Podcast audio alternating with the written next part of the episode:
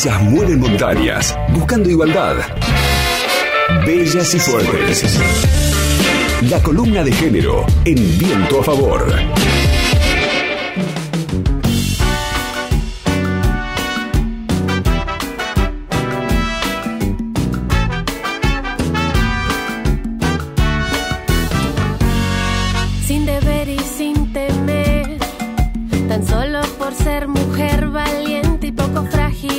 La semana pasada fue removido de su cargo el ex fiscal Julio César Castro, quien se desempeñaba como jefe de la unidad fiscal especializada en delitos sexuales y era titular de la Fiscalía número uno del Ministerio Público Fiscal de la Nación. Esta persona enfrentó un jury y finalmente fue removido de su cargo tras ser acusado de ser responsable de distintos episodios de acoso y abuso sexual y maltrato laboral contra sus empleados y empleadas de la Fiscalía. La primera denuncia en el ámbito laboral había sido en el año 2014 y en el año 2019, además, Julio César Castro fue condenado por abuso sexual, una condena que todavía no está firme en una denuncia que le hizo su expareja. Independientemente de esta causa, entonces, durante este año y la semana pasada más precisamente, conocíamos eh, los detalles de este jury que enfrentó Julio César Castro, que finalmente eh, concluyó con su remoción del cargo y por esto tomamos contacto justamente con las trabajadoras eh, de la Fiscalía de Nación y una de las representantes de las trabajadoras que denunciaron a Julio César Castro. Escuchamos lo que nos decía al respecto Paula Mañueco en relación a la dificultad a la que se tuvo que enfrentar una de las mujeres que lo denunció. Bueno, la primera denuncia contra Julio César Castro se hizo en diciembre del año 2014 y en ese momento fue muy difícil por distintas cosas. Por un lado, porque mm, lo que esa trabajadora estaba denunciando era algo que ya todos sabían en el ambiente del Ministerio Público Fiscal eh, y también en el ambiente de, de, los juzgados, ¿no? Con quienes interactuaba la fiscalía, era lo que nosotras decimos un secreto a voces, ¿no? Que Julio César Castro maltrataba a sus empleados y a sus empleadas. Además, como él pasaba por distintos equipos de trabajo, esto se extendía hacia distintos grupos de personas y que además tenía un particular encono con las mujeres, sobre todo que era una persona que, bueno, que las trataba siempre en relación con cómo eran su cuerpo, eh, les hacía insinuaciones sexuales, incluso en, en, algunos de, de, los episodios que se pudieron demostrar a lo largo del jury, eh, bueno, él le hacía este tipo de insinuaciones a eh, trabajadoras de otras dependencias, no del Ministerio Público Fiscal. Entonces la persona que lo denunció eh, sabía que se estaba enfrentando a un personaje del que todos conocían su accionar, pero que nadie había hecho nada hasta ese momento, por miedo y también porque era una persona de bastante poder y sobre todo porque en general es muy difícil para quienes denuncian pensar que les pueden llegar a creer, ¿no? Este tipo de denuncias. Porque eran temas o bastante naturalizados, porque bueno, recordemos que en el 2014 todavía no había sido el primer gran ni una menos, y también porque el Poder Judicial eh, y, y, todo ese, ese mundillo tiene una particularidad con las relaciones de poder y es uno de los estadios más jerárquicos y más verticalistas del Estado. Entonces, desde ese lugar fue muy difícil para, hubo una sola denunciante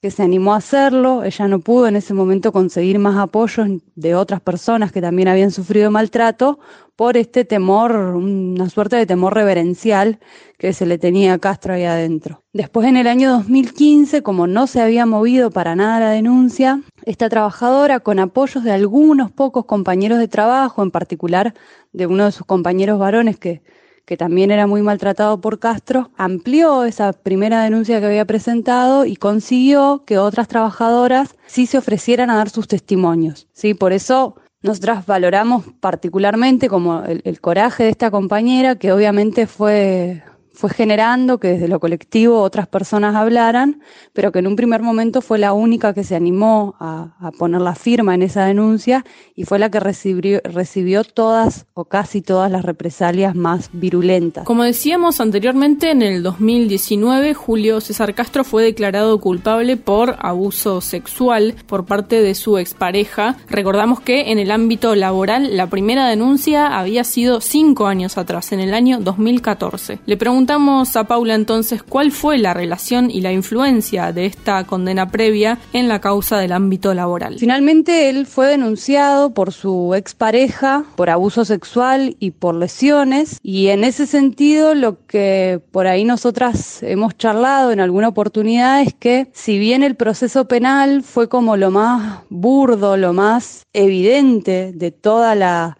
la manera de Castro de manejarse, sobre todo hacia las mujeres, y ayudó, obviamente, o forzó, empujó a que la instancia administrativa dentro del Ministerio Público tuviera que avanzar, también pudo suceder y pudo hacerse el juicio porque Castro ya estaba denunciado en la procuración y porque ya había empezado a moverse un poco el sumario. Entonces entendemos que es, es realmente valiosa esa otra mujer que se animó a denunciar lo que nosotras, yo al menos personalmente no la conozco, pero creo que es muy valiente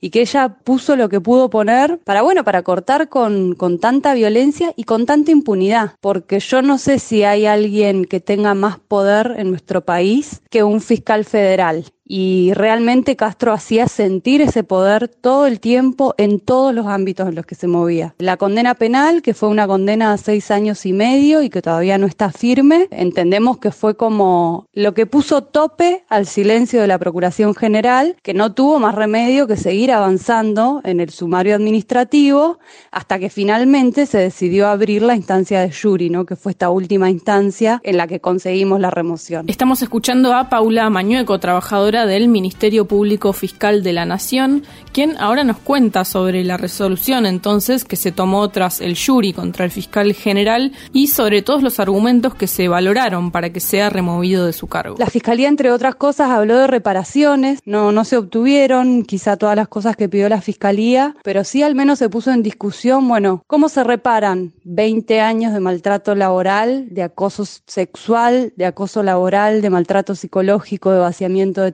Y bueno, y es una discusión que está abierta y que vamos a tener que seguir dándonos las trabajadoras y trabajadores, pero sobre todo la Fiscalía pidió que se establezca algún tipo de mecanismo interno específico para poder abordar estas situaciones, bueno, como los protocolos que ya existen en la mayoría de las universidades nacionales y en otras instituciones del Estado, sobre todo educativas, que en algunos lugares existen desde el año 2012, 2013 y, bueno, el Poder Judicial viene, viene un poquito por detrás en estas cosas, pero lo importante del veredicto es que desde el Tribunal de Enjuiciamiento del Ministerio Público Fiscal de la Nación se instó además a que la Corte Suprema de Justicia de la Nación y la Defensoría General de la Nación revisen también cuáles son los requisitos que van a establecer para que se incorporen nuevos magistrados. Se puso mucho el foco en que hace falta formación y sensibilización en cuestiones de género, pero además un análisis integral de esas personas. Es decir, no basta con que una persona tenga sólidos conocimientos jurídicos para poder acceder a un cargo en el del que depende buena parte de los derechos de la ciudadanía. Ese es entonces un poco el resumen de esta noticia que conocíamos la semana pasada y que tiene que ver con la remoción del cargo de Julio César Castro, ex fiscal general de la Nación, condenado por abuso sexual y ahora también removido de su cargo como fiscal de la Nación. LU5 Podcast. Viento a favor.